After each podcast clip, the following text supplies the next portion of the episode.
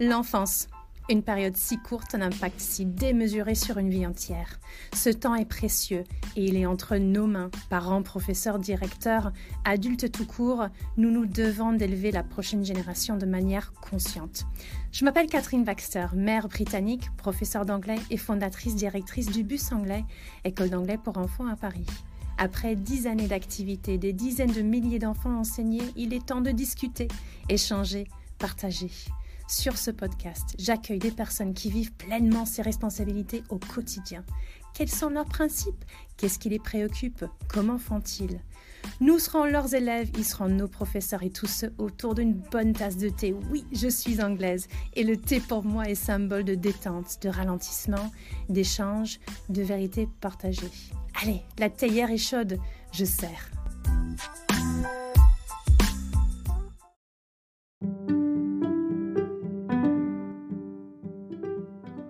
Bienvenue sur Tea with KBC. Je suis Catherine Baxter-Cravate.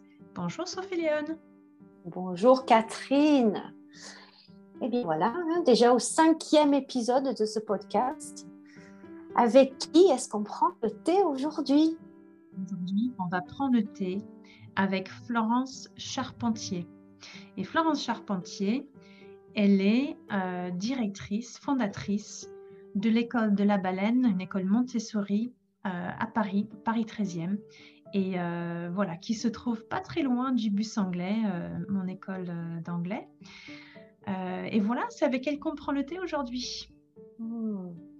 Et aujourd'hui, donc, pour nos auditeurs, c'est une ambiance qui change du dernier épisode Dernier épisode avec François Grosjean, bah, on était, c'était, c'était très dense. Il y avait beaucoup d'informations. Il fallait tenir parce qu'il y avait, euh, il, y avait tellement de théories et d'idées euh, les unes après les autres.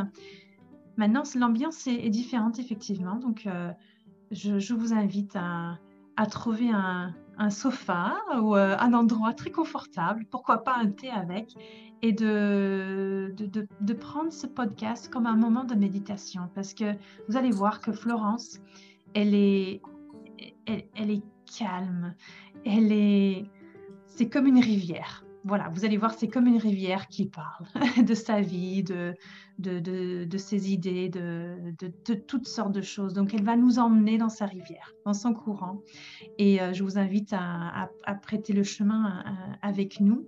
Elle va parler de beaucoup de choses. Donc, ça va être un, échange très, très doux, mais en même temps très important parce qu'on va parler de, cette période, cette période si importante qui, qui touche à l'éducation, qui touche euh, à nos enfants. Euh, elle appelle ça un, moment de bascule. Donc dans ce moment de bascule, c'est un moment de changement. Et tout moment de changement dit qu'il faut prêter attention euh, aux plus fragiles, c'est-à-dire nos enfants, et, prêter attention à ce qu'ils vivent pendant ce moment-là, euh, vers quoi on doit diriger notre attention, sur quoi on doit ouvrir nos yeux, enfin, sur ce que les environnements qu'on propose à, à nos à nos jeunes, euh, nos jeunes enfants. Voilà. Oui, oui, absolument passionnant. Et euh, comme tu dis, c'est zen presque cette conversation, mais c'est vraiment absorbant. Et euh, elle décrit Montessori comme un projet d'éducation à la paix et on ressent vraiment ça dans l'ambiance de cet épisode. Ben, c'est parti. On y va avec Florence Charpentier et on se retrouve juste après. Florence Charpentier, bienvenue sur Tea with KBC. Merci de, nous accorder une heure de, votre temps. Je sais que votre temps est précieux, surtout en ce moment avec, euh, les annonces. Là, on est euh, le 19 mars 2021 et on, vient d'écouter bah, des nouvelles mesures de, de confinement et autres. J'imagine que vous, directrice d'école, c'est pas évident. Bonsoir Catherine, merci beaucoup de, votre euh, invitation, de, cette, de ces merveilleuses idées de, de podcast qui font du lien entre nous tous. Oui, je pense qu'on manque de temps. Paradoxalement, on est, on est confiné, on pourrait croire que le temps ralentit, mais en réalité, euh, pour beaucoup, euh, beaucoup d'entre nous, le temps s'accélère énormément avec ces, périodes depuis un an. C'est d'ailleurs étonnant parce que je crois qu'on a de manière collective une, un changement de perception du temps, on a l'impression à la fois que tout ça dure depuis une éternité et en même temps, tout, passe très vite. C'est vraiment une relation au temps, en tout cas pour ce qui me concerne, qui est nouvelle, qui est bouleversée. On sait que le temps est relatif, mais là, on est en train de l'appréhender euh, de façon très intense, je trouve. Oui, c'est très juste de dire que bah, il y a tout juste un, an, on était euh, confinés pour la première fois. Et, c'est comme si c'était hier. Hein. Oui. Les, on est très. Je pense que tous les sens se sont éveillés par rapport à ce qui se passe en ce moment et on se rappelle de comment on s'est senti il y a un an, ce qu'on faisait, euh, notre réaction. Euh, c'est vif, c'est vif tout ça. Et en même temps, c'est comme si c'était il y a une éternité parce que on a tous, je pense, euh, individuellement et collectivement, fait tellement de chemin en un an parce qu'on a tellement puisé dans nos ressources, on s'est tellement adapté, on s'est transformé, petits et grands, avec, euh, ben, c'est ce qu'on appelle euh, Montessori l'adaptation à son environnement et ce qu'appelle ce que le, vocabulaire actuel dit résilience. Et c'est formidable de, vivre cette adaptation. Et ça, ça, ça allonge le temps aussi. Ça allonge le temps je pense que votre euh, optimisme va revenir dans votre liste qu'on va évoquer parce que euh, ouais, l'optimisme euh, en ce moment, c'est bien de, voir des choses de manière positive. C'est vrai qu'il faut, il faut voir comme ça. Alors, on est sur un podcast qui, qui, est nommé Tea with KBC. Yes. J'ai cru voir un mug qui passe. Oui. Voilà. Absolument. Absolument. Dites-moi par rapport au thé. Ah, le thé euh, fait partie de mon équilibre euh, multi-quotidien. Le rendez-vous avec le thé est essentiel dans ma vie. Euh, c'est une, c'est un, un, moment pour moi et en même temps un moment de partage. Ça commence le matin. En général, je, lorsque je me réveille dans la J'essaye de me réveiller, notamment en semaine quand la journée va être longue. J'essaye de me réveiller tôt, avant tout le monde, et d'aller euh, profiter de ma petite tasse de thé, tranquille. C'est-à-dire tôt. Allez, à, C'est-à-dire tôt. J'avoue, j'avoue tôt, ben, 6h30. 6h30. Et ça, je sais que je vais avoir un moment, euh, un moment tranquille. Et hum, J'aime le thé, j'aime profondément le thé.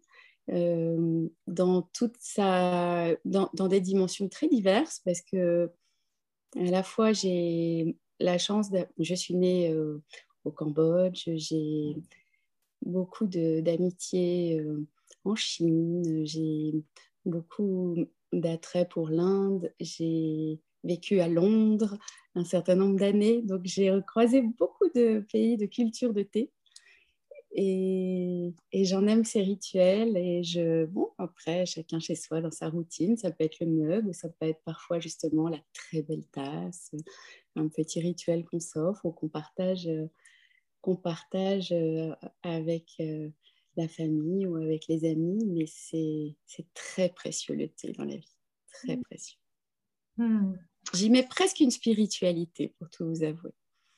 Alors, moi, j'aimerais dire que euh, bah, Premièrement, j'aimerais savoir, est-ce que donc le thé, c'est source de, paix pour vous? Parce que je, mets un peu de contexte.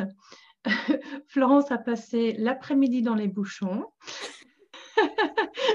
On aurait, vous pourriez être euh, un peu voilà frustré, fatigué, euh, pas le sourire, mais vous voilà euh, le sourire, très calme, très heureuse. Est-ce que le thé. Euh, le thé a contribué forcément, mais, mais non, mais là, c'est... Après, ça, ça devient un état d'esprit. Il faut, il faut apprendre à accepter les choses dans la vie. Il faut apprendre à lâcher prise. Et les petits tracas matériels de la vie, euh, il faut savoir... Euh, c'est cela qu'il faut savoir confiner.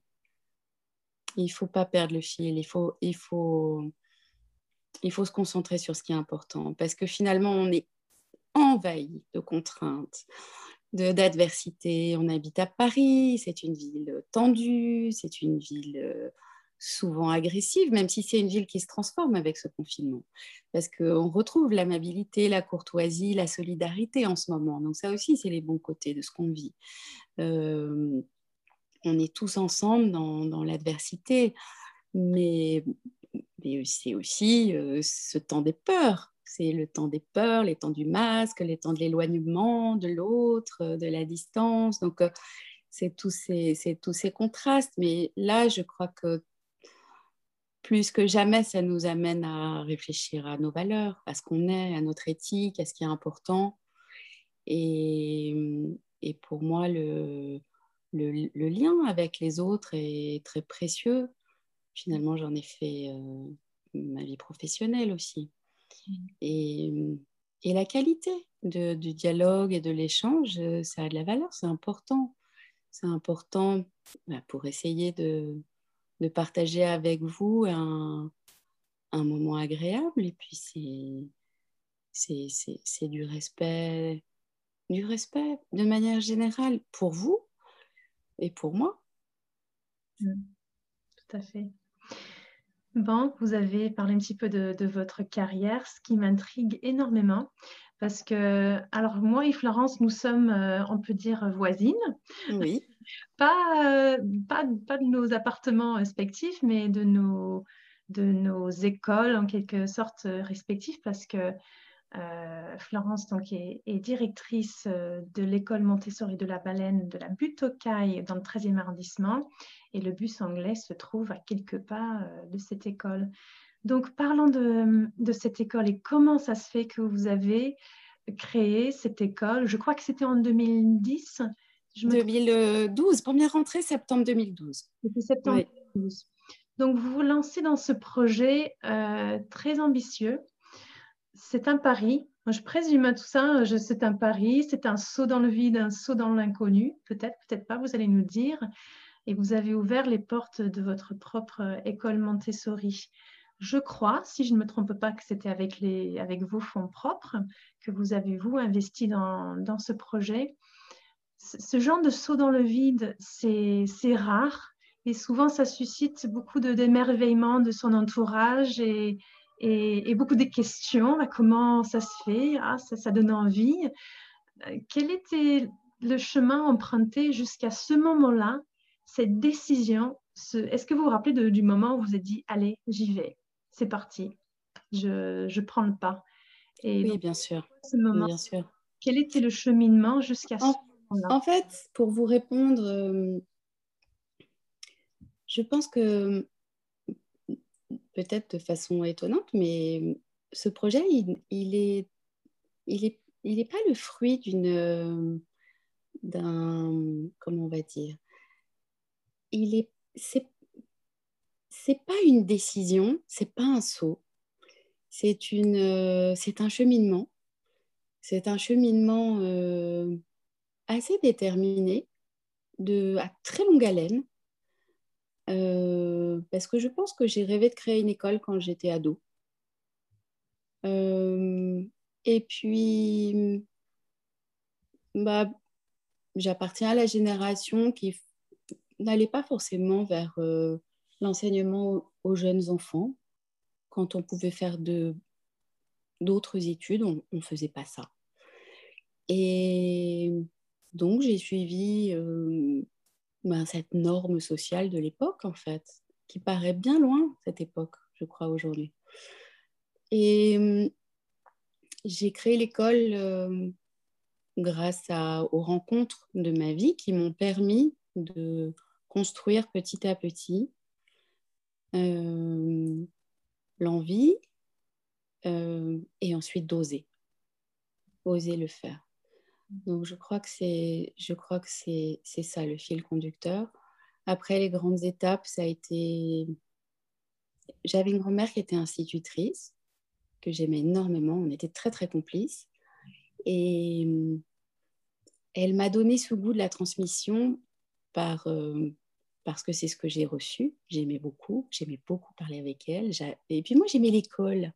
Et avec elle, j'aimais. Euh, j'aimais même partager des moments d'apprentissage. De, je, l'écoutais, je faisais. Et puis, elle, a, elle arrivait à m'inspirer, et même à me, à me permettre d'exprimer des choses très profondes que j'arrivais pas. Je me retenais beaucoup dans mes émotions et elle, elle m'aidait à être moi-même, en fait. Et hum, ensuite, j'ai eu la chance, enfin, j'ai toujours eu la chance d'aller dans des écoles que j'aimais. J'ai aimé l'école. J'ai été dans des écoles diverses. J'ai été à l'école publique.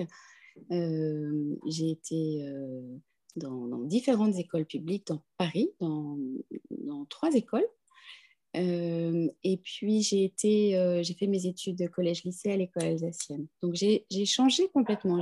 J'ai connu les, ces deux univers. J'ai aimé les deux. J'avoue que les années que j'ai passées à l'école alsacienne, à l'époque de l'école alsacienne, avait un, directeur qui était une personne extraordinaire qui s'appelait Georges Accard, qui était une source d'inspiration très profonde et qui m'a, avec qui je suis restée très en contact très très longtemps jusqu'à ces dernières années. il est parti très âgé, il y a peu d'années. Et avec lui, j'aimais, parler de, Montessori, j'aimais parler de ce rêve de monter une école, ce rêve qui était pour moi euh, inaccessible. C'est-à-dire que c'était la petite musique dans la tête pour se faire plaisir. Un jour, euh, un jour, je monterai une école où j'aurais aimé le faire. Et cet homme extraordinaire a réussi à me permettre de, verbaliser, de réfléchir, de comprendre le pourquoi j'osais pas, pourquoi, pourquoi pas, et puis cheminer vers le, vers le projet, oser, et puis ne pas s'attarder à, à cet ego finalement très, très inutile qui, qui nous met des freins. On admire euh, nos maîtres, ils étaient tellement plus brillants que nous. Et donc finalement, on ne peut pas puisqu'on n'est pas à la hauteur. Et finalement, en cheminant, euh, quel est le meilleur hommage si ce n'est continuer? Et chacun se sent petit par rapport à ses maîtres et c'est pas important. L'important, c'est de, de transmettre et si on a quelque chose, si on a un projet, ben, le faire, le vivre, le donner. Donc, euh, donc cette, euh, cette école, elle est le fruit de ça, elle est le fruit, bien sûr, de, beaucoup d'autres inspirations encore. Et, de ma famille, j'ai une famille, euh, une famille qui, qui est intéressante parce qu'elle est très diverse. Et j'ai des parents qui ont été, qui ont construit leur enfance en, pour ma mère en Afrique subsaharienne, puis au Brésil. Mon père a, vécu en, France, un Montmartrois euh, de toujours, mais ensuite il a construit euh, une immense et profonde partie de sa vie en Asie, entre le Cambodge et la Chine, avec aussi les influences du Japon. Et j'ai grandi dans un univers comme ça, culturel, euh, totalement ouvert, avec des, amitiés familiales très profondes qui m'ont amené à, avoir naturellement euh, des amis qui étaient comme des frères, euh, des sœurs cambodgiens, chinois, particulièrement, et de tant d'autres pays. Donc c'était l'interculturel aussi, ça faisait partie de ce projet de l'école. C'était être ouvert au monde, être au-delà des langues, au-delà des... Voilà, être juste des humains qui avons envie de partager des choses et des valeurs et dans un projet d'éducation à la paix. Euh, très idéalisé, mais voilà, qu'il s'agissait d'essayer de construire. Après, j'ai cheminé longtemps. Moi, j'ai parcours aussi euh, toujours un peu entre public et privé parce que j'ai commencé à, avoir une première expérience euh, professionnelle chez des avocats. Puis je suis rentrée dans le service public. J'ai travaillé dans le service public très longtemps, notamment pour EDF, dans des fonctions très diverses très international, mais aussi très centré sur le, un petit moment à la fin sur euh, les ressources humaines et sur euh,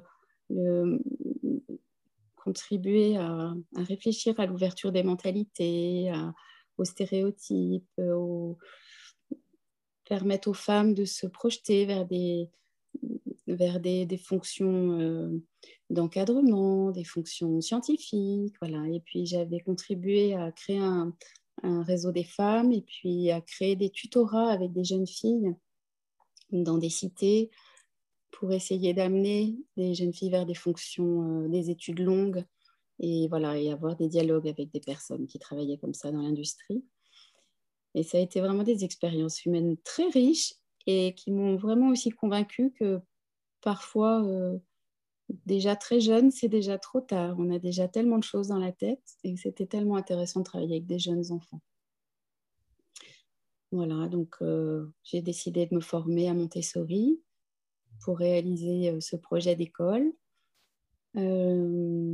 j'ai mis longtemps à décider à me former et puis j'ai, euh, après un, congé maternité, dans, le cadre d'un congé parental, j'ai, choisi de réaliser cette formation. Et puis, et puis le diplôme en poche, euh, bah, l'envie de créer l'école, mais là encore, c'était pas si simple, c'était compliqué. Je me souviens que mon père, qui a commencé à tomber euh, très malade à cette époque, au moment de mon diplôme, me disait, mais le jour de la remise du diplôme, j'étais très émue, bien plus émue que lors des remises des diplômes, euh, peut-être plus reconnus euh, par la société, entre guillemets, que j'avais pu avoir en, France ou en Angleterre. En fait, il n'avait aucune importance pour moi tout cela. C'était vraiment le, jour de cette remise du diplôme Montessori, c'était une transformation, c'était quelque chose de très profond. Et mon père euh, me disait, mais c'est incroyable qu'il n'y ait personne, il faudrait qu'il y ait... tous les, tous les investisseurs, les accompagneurs de projets devraient être là aujourd'hui avec toutes ces, on était surtout des femmes, il y avait quelques hommes qui sont pleines de potentiel et d'envie de, réaliser des beaux projets. Et je me souviens, ça a été comme un petit, un petit coup de pouce inspirant et qui donnait confiance. Et puis, c'était aussi chouette de voir qu'il il, m'accompagnait dans cette euh, un peu révolution professionnelle parce que je lâchais des choses euh, très engagées, assez reconnues. J'avais un, j'avais une place déjà bien construite dans ma vie professionnelle et je repartais de zéro avec vraiment cette, cette joie et cette... C'était très important pour moi. Et puis les choses se sont un peu enchaînées. Après, je, je, je suis tombée enceinte de ma troisième fille et puis mon père est mort. Et la, la, la perte de mon père a été un moment de transmission qui s'est euh, clarifié encore plus. J'ai reçu évidemment euh, de mon père euh, le coup de pouce d'un héritage. Et cette, euh, cet héritage que j'ai reçu, je me suis dit, mais c'est une évidence, c'est un, l'occasion de la transmission. Et donc, donc le projet d'école est devenu possible, mais c'était, ça s'est fait comme une nécessité. C'était, voilà, c'était une suite logique. C'est une belle histoire, merci de, de nous raconter ça. J'ai plusieurs questions de, de ce que vous venez de, raconter. Première question, c'était Georges Aquin, c'est ça le directeur? Accard. Est-ce que vous pouvez nous dire qu'est-ce que c'était chez lui qui, vous a inspiré? C'était quoi précisément euh, C'était un homme euh, profondément euh, passionné, cultivé, qui était toujours avec un nouveau projet en tête et qui avait cette caractéristique très très sympathique de en discutant de nous associer comme si on était là depuis le premier jour du projet qu'il était en train de réaliser, comme si on en faisait partie.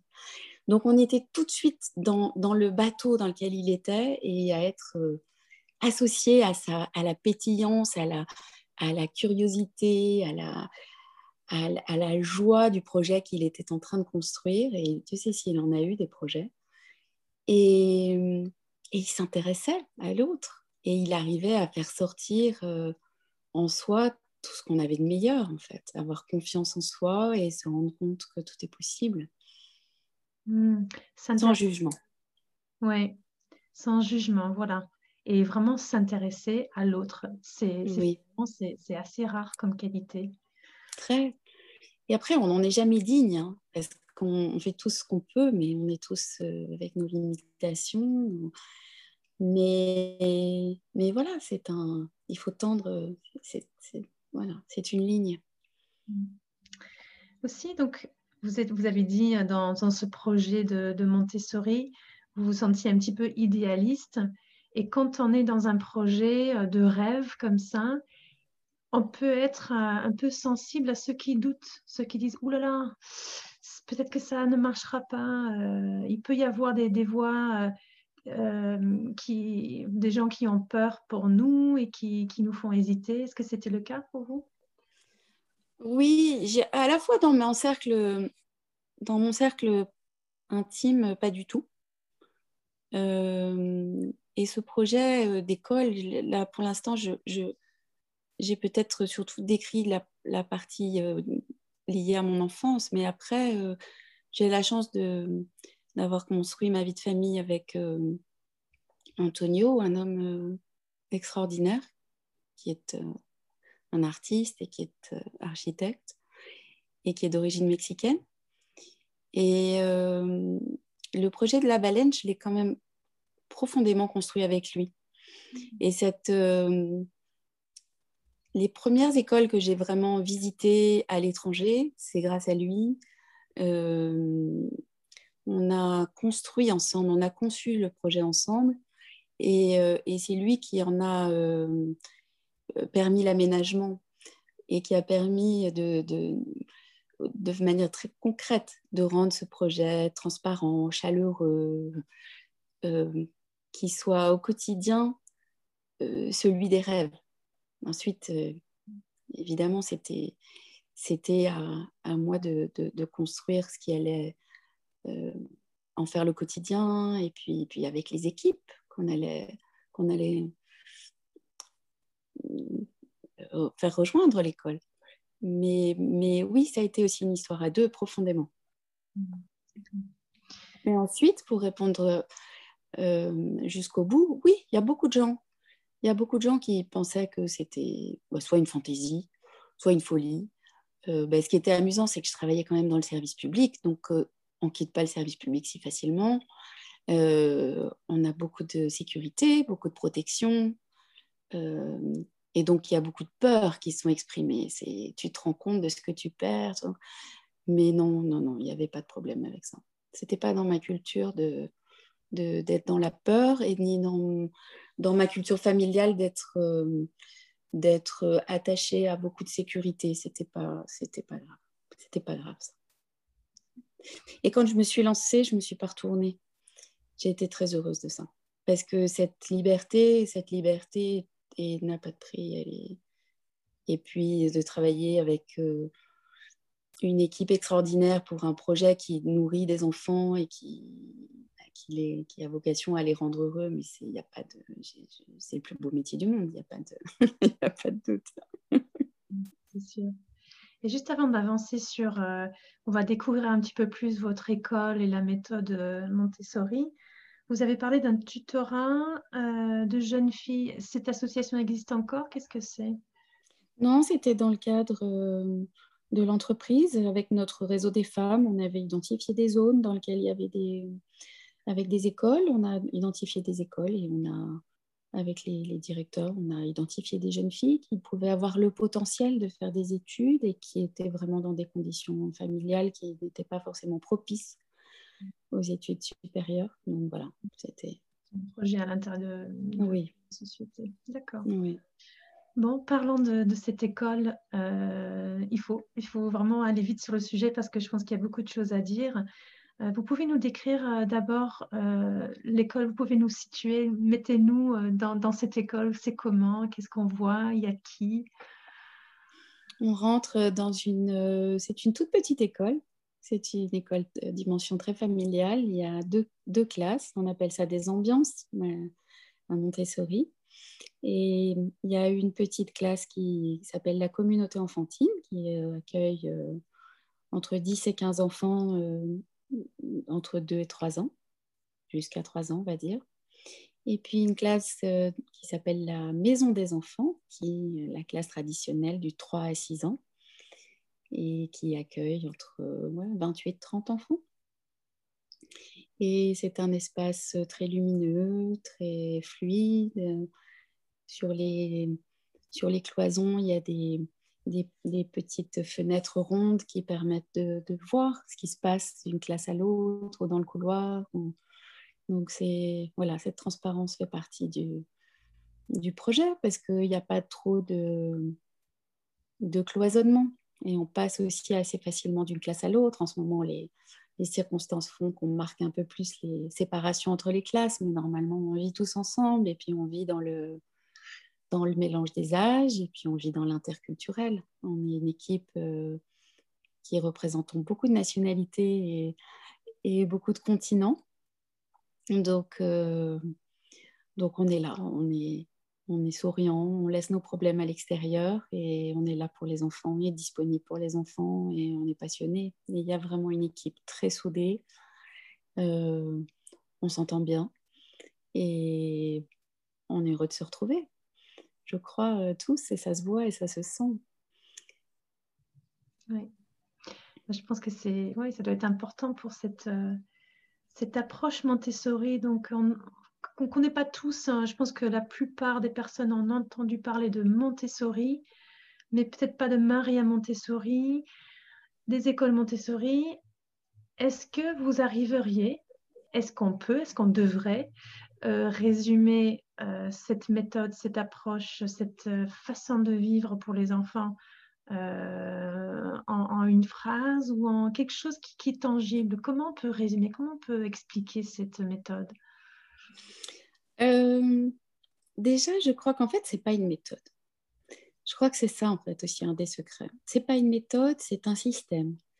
C'est un système global euh, d'une euh, manière de considérer l'enfant avec un profond respect, une posture de l'adulte qui n'est pas celle de celui qui sait et qui transmet à celui qui ne sait pas c'est une, euh, attitude qui, qui accompagne et qui est bienveillante et qui euh, construit un cadre, qui construit beaucoup d'ordre, un cadre avec beaucoup de discipline et dans lequel va pouvoir se vivre énormément de liberté. Et Montessori, c'est discipline et liberté et c'est en même temps. Et c'est un ordre et une discipline qui se construisent avec beaucoup de niveaux. Alors souvent, on va dire la discipline ou, l'ordre, hein, ce n'est pas les mêmes choses, hein, mais ce sont des, thématiques qui se euh, ressemblent. Euh, peut-être dans une école euh, traditionnelle, on va dire des enfants disciplinés sont des enfants qui sont sages et qui font ce qu'on leur dit. un groupe ordonné va être un, un, groupe silencieux qui, qui, qui, file doux quelque part. À Montessori, la vision va être un petit peu... Alors je caricature, hein, je simplifie, mais euh, à, à, Montessori, il y aura cette notion essentielle de l'autonomie et de l'appropriation des règles par l'enfant. Et donc l'ordre le plus important, c'est l'ordre intérieur. C'est après avoir intégré cet ordre extérieur, d'être en, en apparence sage et ordonné et discipliné, c'est en réalité être soi-même enfant, porteur et garant de ses valeurs. Et on voit dans une classe Montessori des enfants qui vont transmettre aux plus jeunes. Donc ça va être sur un plan de l'attitude vis-à-vis du travail, mais ça va être sur une, une attitude humaine. C'est le petit enfant de deux ans qui rentre dans la, dans la communauté enfantine et qui va peut-être pleurer parce qu'il n'est pas encore habitué, c'est tout nouveau, il est là depuis hier ou avant-hier. Et c'est euh, cette petite scène qu'on a vécue là, parce qu'on vient d'intégrer euh, deux petites filles. Euh, c'est une, une, petite fille qui vient, qui tend un mouchoir. Et puis c'est un autre qui vient et qui prend l'enfant qui pleure par l'épaule.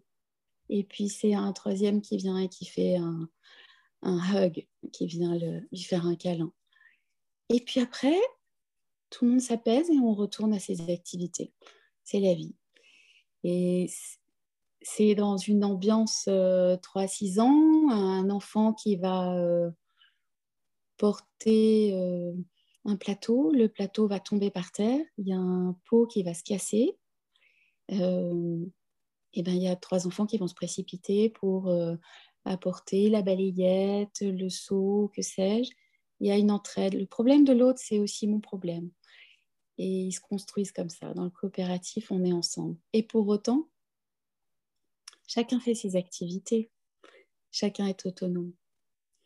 Chacun euh, vit une journée différente. On ne vit pas la même journée. Donc c'est très, ça, c'est très intéressant aussi. Il y a eu des petites anecdotes amusantes que nous ont rapportées des enfants qui ont quitté l'école après, qui nous disent mais euh, c'est très frustrant à l'école traditionnelle. Les enfants font tous la même chose en même temps. Où on doit terminer, euh, même si on n'a pas fini son activité, on doit quand même euh, s'arrêter parce que la maîtresse fait dit alors qu'on aimerait pouvoir aller jusqu'au bout. c'est aussi bah, je me suis fait gronder parce que je me suis levée pour aider euh, ma copine qui a besoin d'aide parce qu'elle a des difficultés. Et on m'a dit que je n'avais pas le droit de l'aider. Et ce qui est vraiment formidable, c'est euh, la négociation de ces enfants, qui sont très inspirés, qui sont très engagés et qui arrivent à négocier, euh, d'aller faire pipi une fois par jour euh, sans demander la permission. Ça a été négocié par la maîtresse qui au début avait grondé un enfant qui avait été faire pipi sans demander la permission. Et l'enfant lui avait répondu, mais je ne voulais pas vous déranger, madame.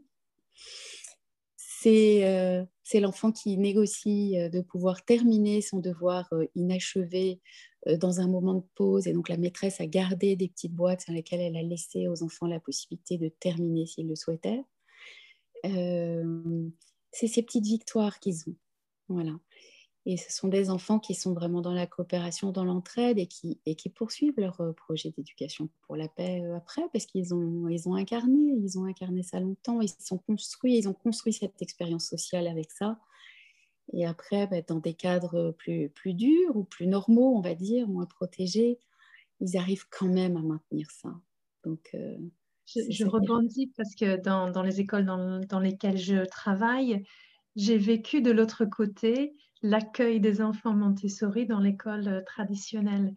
Et certes, euh, il y a euh, une période d'adaptation, mais j'ai une vision de, ces enfants, de leur visage, qui sont là à apprendre, à, comprendre. Ah oui, d'accord, ok, très bien. Ben voilà, je vais, je vais faire ça comme ça. Alors, mais ils ont, ils ont une sorte de raisonnement très mature et ils, sont en sécurité ils ne sont pas chamboulés du tout. C'est très intéressant ce que vous dites, ça me plaît beaucoup. Je pense que dans les, évidemment, ils ont un chemin d'adaptation important pour euh, retrouver la, logique d'une école traditionnelle euh, qui va leur donner le cadre et le tempo qu'avant ils construisaient seuls. Mais ce qui est très intéressant, c'est que parfois, un enfant Montessori dans une école traditionnelle pourrait être amené à buter, à pas avancer sur un, un moment où on va lui donner une instruction sans lui donner la raison et le pourquoi. S'il n'a pas le sens, il va être désorienté et il va peut-être euh, mettre du temps à se lancer dans l'activité. Et c'est exactement ce que vous décrivez, c'est très intéressant. Est-ce qu'on pourrait dire que, je pense que quelque part, c'est peut-être dommage de toujours comparer avec l'école traditionnelle parce que peut-être que ça a le droit d'exister euh, en ne pas être toujours comparé euh, à l'école traditionnelle. Mais est-ce qu'on pourrait dire, pour se situer, que à, une école Montessori, l'enfant va être au centre euh, de l'organisation des systèmes et que c'est l'enfant qui va finalement mener sa propre, son propre chemin, alors que dans l'école traditionnelle, ce sont les programmes ou la collectivité ou les, règles intérieures ou voilà, la communauté de la classe qui va, donc il, va devoir se, se, plier à autre chose que, que son propre développement. Est-ce qu'on pourrait dire que c'est la, la, grande différence? Dans, dans Peut-être, dans une certaine mesure, mais ce qui, ce qui est vrai aussi, c'est que il y a des millions d'écoles extraordinaires de tout type je crois que ce qui est important, c'est que c'est qu'il y a un projet, qu'il y a un engagement des adultes. On sait bien que les instituts des écoles traditionnelles euh, font un travail formidable. Euh, et il y a des écoles Montessori qui font n'importe quoi. Donc, euh, il n'y a pas de vérité. Mais il y a un moment, un lieu qui accueille avec une équipe qui est là et qui fait un magnifique travail. C'est ça qui compte. Après, évidemment, Montessori a un projet particulier, il y a un projet qui est très associé à une envie d'éducation à la paix euh, et de, construire une autonomie de l'enfant avec un, une, une, liberté dans le choix qui permet de s'engager et d'aller très très loin et qui permet de travailler avec un matériel qui contient un contrôle de l'erreur et qui permet à l'enfant de savoir tout seul si ce qu'il a fait euh, convient, s'il a été jusqu'au bout et s'il l'a bien fait. Il n'a pas besoin du jugement de l'adulte. Et donc, c'est une pédagogie qui aide à se, à se construire de l'intérieur et à développer la confiance en soi. Parce que l'adulte peut être imparfait, peut être indisponible, peut être fatigué. Il est comme il est, il est humain. Et finalement, ce système permet à l'enfant de se construire avec ça. Et il a besoin de l'adulte, évidemment, et il a besoin de son, de son regard, de sa bienveillance, de sa protection, évidemment. Mais ce système a cela de merveilleux qu'il permet d'avoir 30 enfants qui fonctionnent tout seuls et d'avoir un adulte qui n'est là que pour les accompagner, les observer, parce que c'est le cœur du rôle de l'adulte Montessori, c'est observer les enfants pour justement ajuster le cadre. Mais après, c'est l'enfant qui joue la partition. C'est ça la grande différence. Et ce qui est aussi extraordinaire, c'est que ça, Montessori, c'est le respect du travail de l'autre. On n'interrompt pas un enfant qui travaille, on n'interrompt pas la concentration. C'est sacré la concentration dans le travail à Montessori. Et on a une petite ruche de 30 enfants qui sont en train de faire des activités différentes, qui travaillent, qui marchent, qui se déplacent, qui prennent leur matériel, qui sont sur le tapis, qui sont sur la table. Et cette ruche est concentrée il y aura des moments de fausse fatigue, il y aura des moments de bruit, il y aura des moments, bien sûr, c'est la vie, c'est un groupe, en l'occurrence, d'âge maternel, donc euh, évidemment. Mais c'est ça qui est magique, c'est parce qu'ils sont centrés, ils sont sur leur projet. Alors, il y aura le petit nouveau qui n'est pas encore centré, qui se cherche, il y aura celui qui traverse un, un, moment compliqué, qui va se chercher, mais il aura aussi la possibilité de papillonner ou de simplement observer les copains, peu importe. Mais il va se construire avec ce respect du travail des autres et aussi, qui je pense parfois manque dans une école traditionnelle, le respect de l'adulte, du travail de l'adulte. Parce que j'ai cette image dans l'école traditionnelle de Madame, Madame, Monsieur, Monsieur, est-ce que... Et en fait, on peut toujours interrompre l'adulte. Il n'y a pas forcément ce sens de oui, on va peut-être lui dire, écoute, là, euh, là, tu peux pas parler, là, tu peux pas lever la main, mais il n'y a pas forcément naturellement le respect de cet adulte qui a l'air de toute évidence d'être concentré, occupé et qu'on ne doit pas interrompre. Et ça, nous, on a, aussi ce rituel. Alors, on a, par exemple, dans notre classe, on va poser la main sur l'épaule et puis l'adulte saura que quand il sera disponible, il ira voir cet enfant. Mais il n'y a pas besoin de se parler, il n'y a pas besoin même de se regarder, on est occupé et on le respecte. On respecte les tapis au sol qui sont aussi des lieux où on travaille, on respecte l'espace. Voilà. Et ça, c'est très intéressant. Mais ça pourrait se faire dans n'importe quelle école. Et en plus, j'irai plus loin.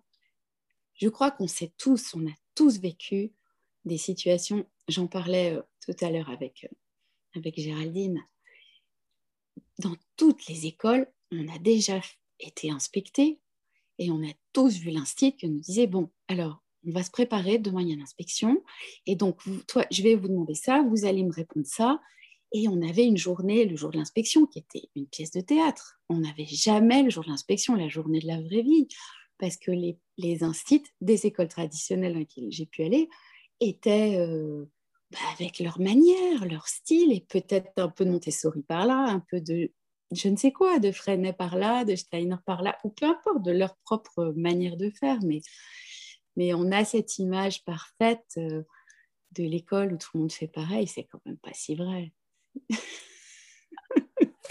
c'est pas, pas la vraie, euh, la vraie vie, d'accord. Quelles sont les, questions les plus fréquentes des parents qui, viennent vous voir en disant bah, on s'intéresse, on aimerait en savoir un petit peu plus, mais on a peur que. Voilà. J'imagine, et est-ce que j'ai raison de dire que ces craintes éventuelles diminuent d'année en année parce que ces pédagogies nouvelles deviennent bah, plus, plus si nouvelle que ça parce que ça s'intègre de plus en plus dans la... Oui, vous avez raison. Alors, d'ailleurs, je rebondis juste avant de répondre sur pédagogie nouvelle. Toutes ces pédagogies, elles ne sont pas nouvelles du tout. elle se découvre en France parce que justement, on a cette vision très traditionnelle. la, la, société française aime se reposer sur certaines traditions, mais l'école l'école Montessori, la première école 1907, il n'y a rien de nouveau. Freinet, Steiner, c'est très ancien aussi, il n'y a rien de nouveau. C'est on ouvre les yeux maintenant. Et les parents, euh, les questions des parents, je dirais qu'il y a peut-être euh, au départ, de manière totalement systématique, quand euh, j'ai créé l'école, il y avait donnez-moi des arguments pour convaincre ma famille. Et c'était les mamans. Mais c'était, elles venaient presque avec des lunettes noires. Hein. C'était, c'était pas facile de passer le pas pour entrer dans une école Montessori. Donnez-moi des arguments pour convaincre mon mari et ma belle-mère. Mais ça, c'était, mais c'était drôle parce que c'était récurrent. Mm. On me dit que mon enfant va, va être euh, mal élevé, qu'il fera n'importe quoi, qu'on va en faire un, un enfant marginal, euh, qu'on va pas le tenir, et, et puis que c'est, des écoles de privilégiés, donc c'est des écoles qui sont on va dire, euh, répréhensible quelque part. Ça, il y avait beaucoup ce discours. Ce discours, je l'entends plus. C'est assez étonnant. Je l'entends parfois, mais je l'entends plus. Et maintenant, papa et maman viennent. Et parfois, la grand-mère est très associée. Donc, il y a un chemin assez, assez chouette qui a été fait. Et, c'est un chemin qui montre qu'on s'intéresse aux enfants, on a compris que oui, peut-être euh, ça a une image d'école de bobo, il y, a tout plein de stéréotypes et qui sont en partie, euh, en partie fondés. Mais, euh, mais l'important, c'est que ces projets-là avancent parce qu'ils font du bien aux enfants, parce que c'est un projet qui, c'est une manière d'appréhender le monde de manière sensorielle on découvre les, chiffres, les additions euh, euh, dans, la, dans la matière. Donc, euh, on chemine vers l'abstraction, on rate aucune marche, on comprend les maths quand on les aborde comme ça. Il n'y a pas de blocage. Et on y va à son rythme. Donc, si ce matin-là, on était fatigué et qu'on a raté dans une école traditionnelle la leçon super importante pour comprendre la suite, mais ça, ça n'existe pas Montessori, parce qu'on l'a fait le jour où on était prêt à le faire. Et puis on l'a répété autant qu'on voulait. Et dans la répétition, on est dans le perfectionnement. Et donc on maîtrise son activité. Et ça, voilà, ça, je pense que les parents maintenant le comprennent. ils viennent vers nous en ayant ce chemin.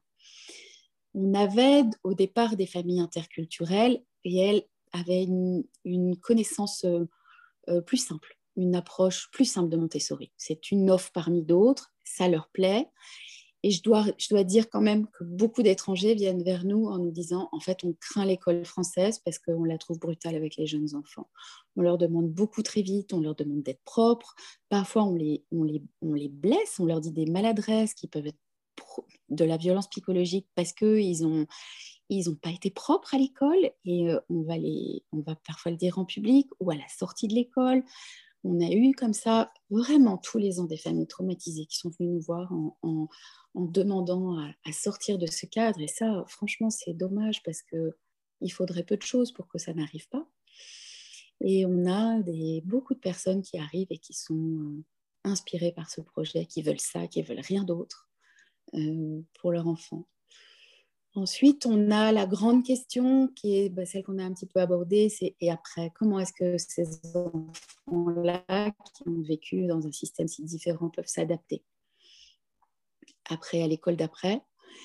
Et, donc on dialogue justement sur le fait que Montessori c'est l'école de l'adaptation, puisque justement c'est pas l'adulte, l'adulte pose le cadre, mais c'est pas l'adulte qui décide de l'activité c'est l'enfant qui va chercher son matériel, qui va l'installer, qui va le réaliser, qui va décider quand il a terminé, qui va le ramener à l'étagère pour le rendre disponible aux copains.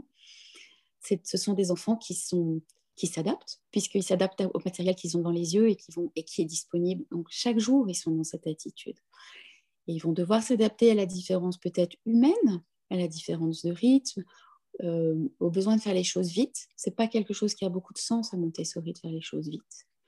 Euh, on a besoin, on, cherche plutôt à les faire bien et jusqu'au bout. Donc voilà, ces adaptations-là. Mais au fond, on se dit qu'on est d'accord, on est, on est d'accord ce risque, une adaptation un peu plus tard, mais quand ils seront suffisants, ils seront plus grands que quand ils ont trois ans. Donc c'est peut-être sympa de leur avoir laissé trois ans pour prendre leur temps, de les aider à faire seuls. Hmm. Et donc parlons encore de, de, cette euh, cohabitation quelque part de, l'école traditionnelle et, l'école Montessori. Euh, vous qui voyez de, de, votre monde un peu, un peu idéal, c'est vrai, vous êtes un peu sur votre nuage avec les enfants dans un cadre idéal, dans un... et c'est beau, et, on a un peu l'impression que c'est comme ça que ça devrait être. Et vous, vous avez un regard, une vue sur, euh, sur justement sur ces situations d'école traditionnelle. À, votre avis, est-ce qu'il y a une évolution ou pas du tout? Euh, Est-ce qu'il n'y a pas une sorte d'osmose de, de, ces écoles Montessori vers l'école traditionnelle puisqu'il y a une acceptance générale dans la société?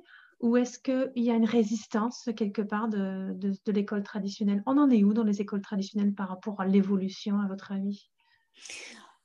Déjà, je ne suis pas légitime pour euh, répondre pleinement à cette question, mais déjà, je commencerai par retourner la question et par vous dire que déjà, ce qui change, c'est que nos écoles se professionnalisent. C'est qu'il y a de plus en plus d'écoles Montessori. Et euh, avec le, contexte qui fait qu'on a eu besoin en France, euh, en tout cas, il a été décidé en France qu'il fallait contrôler un certain nombre d'écoles indépendantes qui faisaient n'importe quoi ou qui pouvaient être amenées à faire prendre des risques aux enfants. Euh, il a été donné comme instruction par l'éducation nationale de contrôler les écoles indépendantes.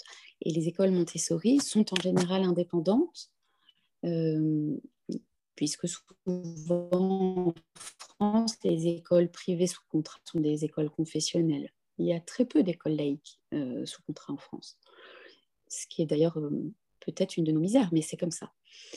Et donc, nos écoles indépendantes sont, donc on appelle privés hors contrat, mais c'est comme une grossièreté pour beaucoup de gens, hein. euh, sont maintenant très contrôlés.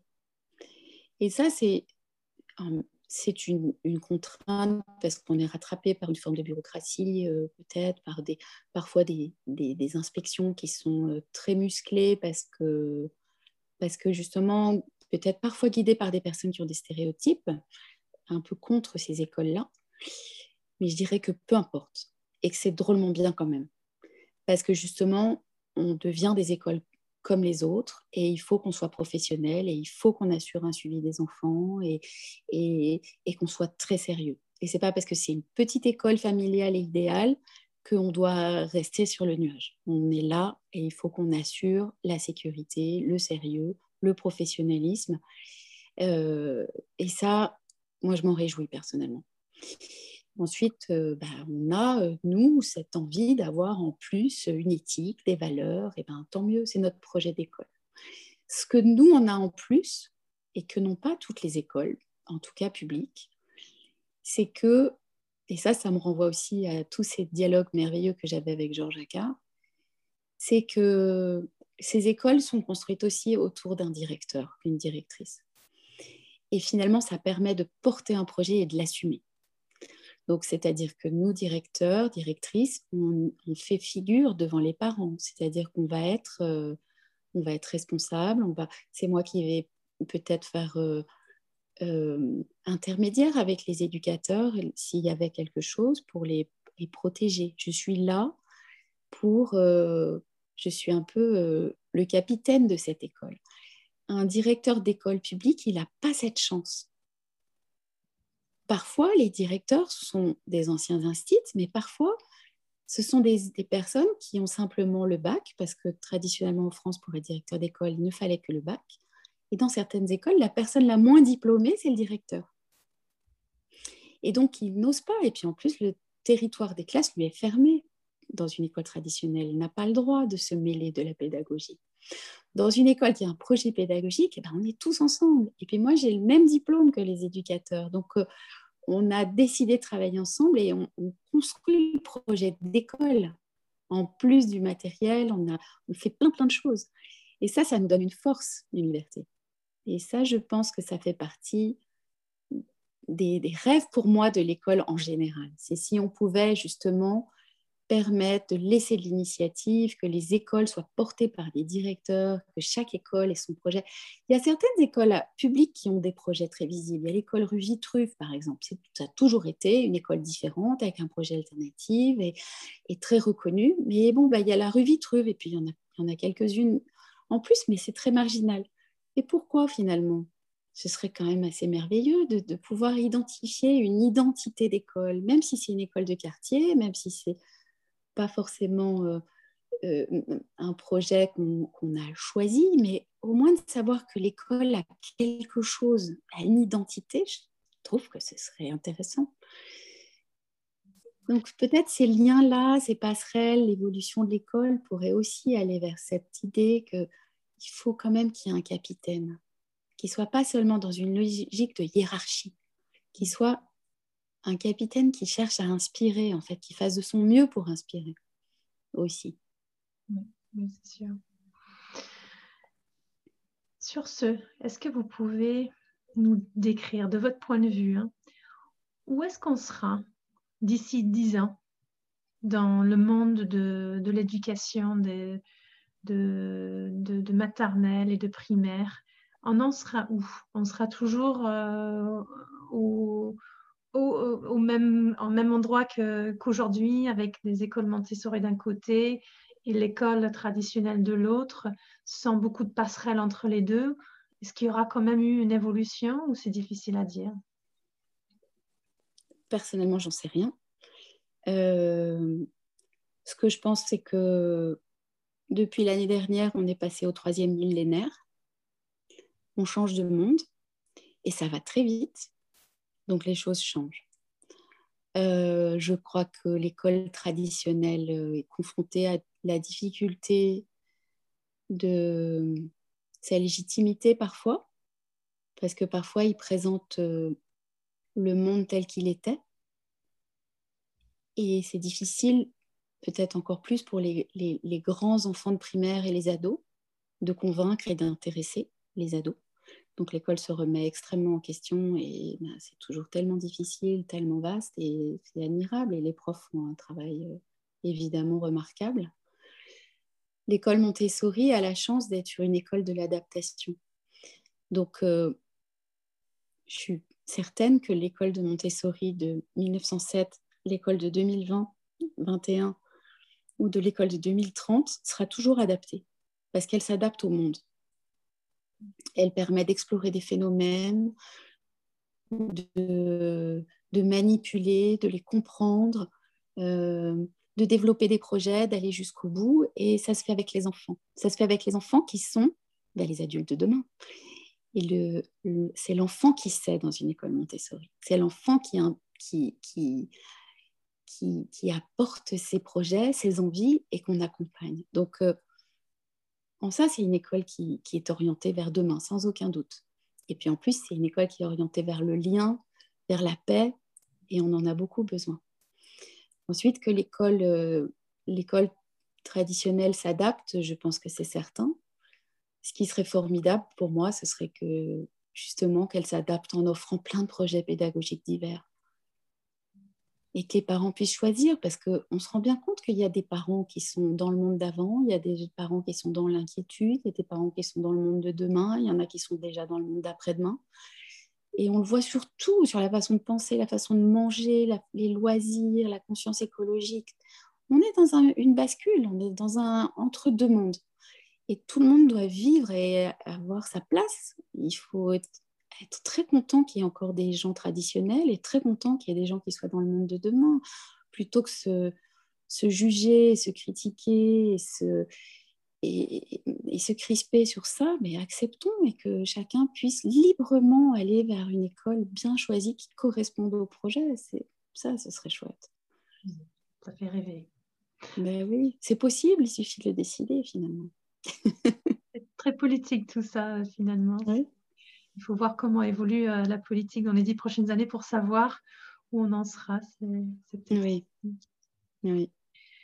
Avant que je vous pose la dernière question, est-ce que est-ce qu'il y a un sujet euh, qu'on n'a pas abordé qui, aurait été important dans le cadre de, cet échange, à votre avis? Euh, Je crois qu'il y a deux choses. La première, c'est que c'est qu'il faut que chacun essaye de faire de son mieux pour, euh, pour créer du lien. Moi, j'aimerais, j'aimerais pouvoir animer une école qui soit peut-être euh, moins une école justement d'enfants privilégiés, parce que la France a imposé finalement, a créé le choix, enfin disons, la situation fait qu'en France, pour avoir une école comme ça, il faut que ce soit une école privée et qui est payée complètement par les familles. Il n'y a pas d'aide. Quand on va aux Pays-Bas, on va à l'école publique, on peut choisir une école Montessori, une école traditionnelle. Euh, on a, euh, quand on va dans les pays scandinaves, on a euh, l'aide qui est donnée pour l'éducation d'un jeune enfant est donnée aux familles et les familles orientent leurs dépenses vers ce qui leur semble juste. En France, en fait, les parents qui viennent vers nous, bah, ils vont payer en impôts l'école publique et en plus, ils vont payer l'école privée. Donc ça, c'est des choses difficiles. Et l'école privée, ben, elle n'est pas accessible à beaucoup de gens. Et ça, je trouve que c'est douloureux. Et quand on reproche à ces écoles d'être des écoles de bobos ou d'être des écoles de privilégiés, ben, c'est la conséquence de choix. Et c'est aussi à chacun de faire en sorte que tout ça, ça évolue pour, se, pour s'ouvrir à tout le monde. Ça, ce serait vraiment merveilleux. Et, euh, et puis, ce que je voulais dire, ce qui est merveilleux, c'est votre initiative, vos podcasts, vos liens euh, entre personnes qui sommes passionnées, qui sommes engagées, qui bah, finalement avons été euh, cohérentes. On a accepté d'être, euh, d'avoir peut-être le courage de se lancer dans des activités, mais parce que c'était, bah, ça répondait à une envie, à un besoin. Et toute cette petite chaîne humaine, ces dialogues, ces oreilles qui écoutent, eh bien, c'est, c'est, ça fait du bien. C'est merveilleux. C'est merveilleux. C'est gentil de le dire et je pense qu'on essaye de participer dans ces moments de bascule, comme vous dites, c'est très juste. Oui. Euh, de faire en sorte que ça bascule un peu plus rapidement qu'autrement. bon, allez, vers notre dernière question. Imaginez que l'éducation nationale fait cadeau d'une tasse à tous ses enseignants et toutes les personnes qui travaillent dans, l'éducation en France. Et il faut y imprimer une citation ou une phrase ou autre sur cette tasse. C'est à vous de décider ce qui sera euh, imprimé sur la tasse. Qu'est-ce que vous y metteriez? Alors déjà, j'adore l'idée que tout le monde, qu'on offre à, tous les, les, instituteurs et éducateurs une tasse, parce que ça veut dire derrière cette idée qu'on leur laisse le temps de, de prendre de la distance, euh, d'observer, de réfléchir. Donc ça, c'est magnifique. Et ben, la phrase qu'on pourrait peut-être euh, peut-être soumettre à leur euh, leur vivacité, ce pourrait être cette merveilleuse phrase montessorienne qui est toute simple, mais si radicale.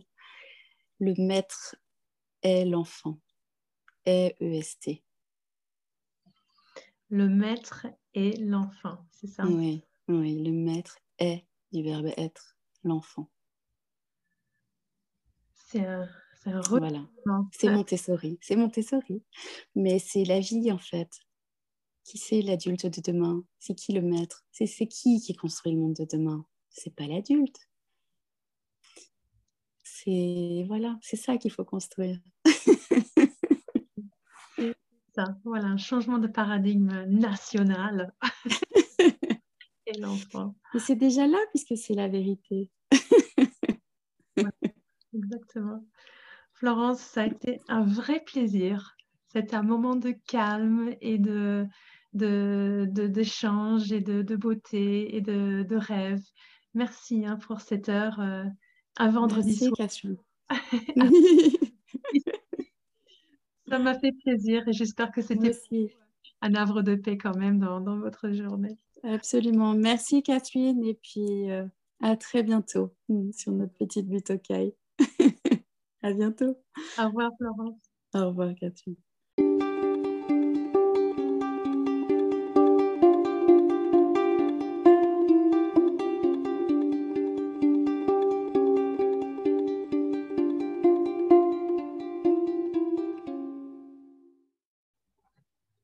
Voilà, c'était Florence Charpentier.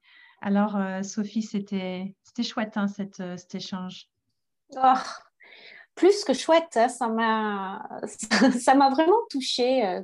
J'ai ressenti beaucoup d'éléments qui, m'ont touchée moi avec la vie que je suis en train de vivre en ce moment.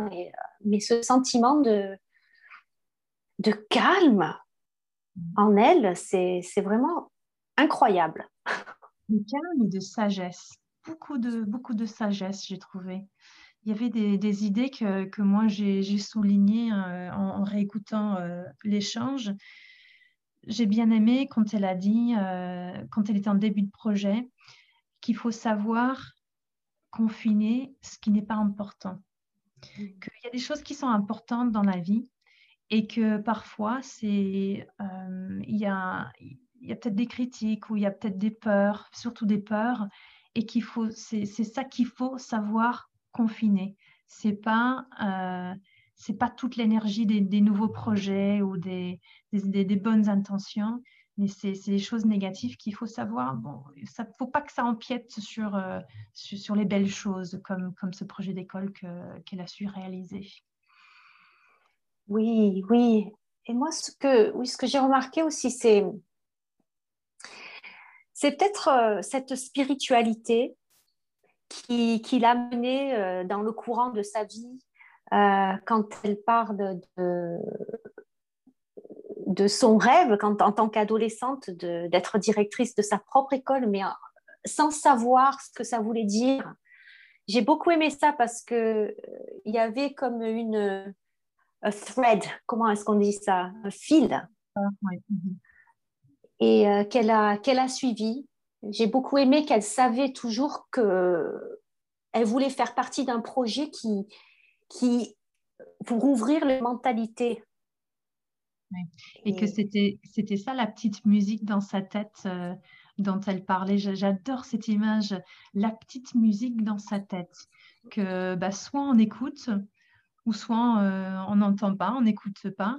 Mais si on l'écoute et que on parle là de, l'intuition, de euh, peut-être du destin, euh, vers la réalisation, de, projets qui, nous tiennent à cœur, j'aime beaucoup ça qu'une fois qu'elle a écouté la musique, voilà, c'était comme une évidence et mmh. qu'on le sent hein, aujourd'hui que grâce au fait qu'elle a écouté cette musique et qu'elle le vit pleinement aujourd'hui, euh, dans ses mots, elle, elle, fait le plus beau métier du, monde. Oui, oui, ça je, l'avais noté, c'est très très, ouais, c'est super beau. Hein. Quand elle dit, ouais, travailler pour un projet qui nourrit les enfants, et qui a la vocation de les rendre heureux, c'est le plus beau métier du monde. Il n'y a pas de doute. Ça, on le sent. Et, euh, dans son, dans son parcours, j'ai trouvé qu'il y avait tellement de...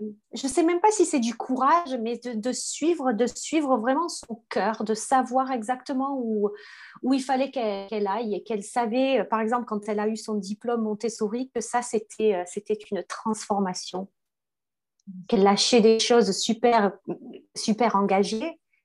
Et ça, ça donne, ça, ça donne, ça, ça donne du courage aux autres, je pense. C'est ça c'est ce lien du cœur hein, qui, revient souvent. Euh, bah, c'est notre troisième invité, mais euh, chaque invité, on a parlé de ce lien cœur qui fait que euh, la conviction soit, soit bien ancrée dans, les projets, qu'ils arrivent jusqu'au bout. c'est quand même un, thème récurrent. Et aussi, un thème récurrent, c'est quoi? C'est l'ouverture à différentes cultures. Euh, on a eu ça avec, euh, avec euh, Dominique, on a eu ça avec François Grosjean. voilà, c'est cette expérience de différentes cultures, de différentes façons de faire, et aussi les mentors. les personnes qui ont, qui, ils, ont eu la chance d'avoir ces personnes qui, qui ont guidé vers, vers leur vocation finalement. Oui, c'est ça, et, et, qui ont encouragé la croyance en soi-même. L'ordre intérieur. L'ordre intérieur pour la liberté, comme elle dit. Mmh, exactement, exactement. Euh, c'était vraiment une, une, conversation fabuleuse et justement, je me demande, euh, peut-être, je ne sais pas, comment feraient les enfants après six ans s'ils ne voulaient pas aller dans le cadre de, de l'éducation nationale telle qu'on la connaît il y a peut-être d'autres écoles qui écoutent, qui pourraient nous proposer euh, des suggestions. Et ça, c'est un principe euh, important aussi dont on a parlé. cette, euh, si ils veulent continuer très bien, mais peut-être à un moment donné, ils veulent rentrer dans, le système un peu plus normal, entre guillemets. Et je l'entends souvent, cette peur de, ce changement de, monde un peu un peu brutal entre euh, le nuage qu'on peut imaginer qui est Montessori et le et l'école un peu plus classique. Mais mon témoignage par rapport à ces enfants qui font ce changement, euh, il est, je, l'ai vu et pas, pas qu'une seule fois, plusieurs fois. Et j'ai l'impression que dans les écoles Montessori, on en fait les enfants qui sont antifragiles, qui savent s'adapter. C'est cette idée d'adaptation qui est très importante. On en fait des enfants solides, euh, capables de s'adapter à toutes sortes de situations parce que justement, ils ont une confiance, ils ont un raisonnement, ils ont une base, ils ont une belle fondation. Hmm, oui, oui. Et j'ai beaucoup aimé euh, la façon dont vous avez discuté donc le monde de, de, la politique, hein, qui est évidemment euh, bien tangled. Comment est-ce qu'on dit ça? Je perds mes mots là, la bilingue. Sociable, on va dire. Oui, voilà, c'est ça. Et euh, ça serait vachement bien de, pouvoir euh, offrir des opportunités comme ça à tous les élèves. Exactement, ou avoir au moins le choix, comme est le cas euh, aux Pays-Bas. Mmh. On vient d'avoir le choix ou de Montessori, ou de Steiner, ou de, de Freinet, ou l'école classique, entre guillemets. Ce serait sympa d'avoir la liberté du choix mmh. de ces différentes pédagogies. Mais justement, euh, ce changement, ça commence avec des conversations comme celle-ci. Exactement. Bon, monsieur. Mm. Merci Sophie. À la prochaine fois. Oui, absolument. À la prochaine, Catherine.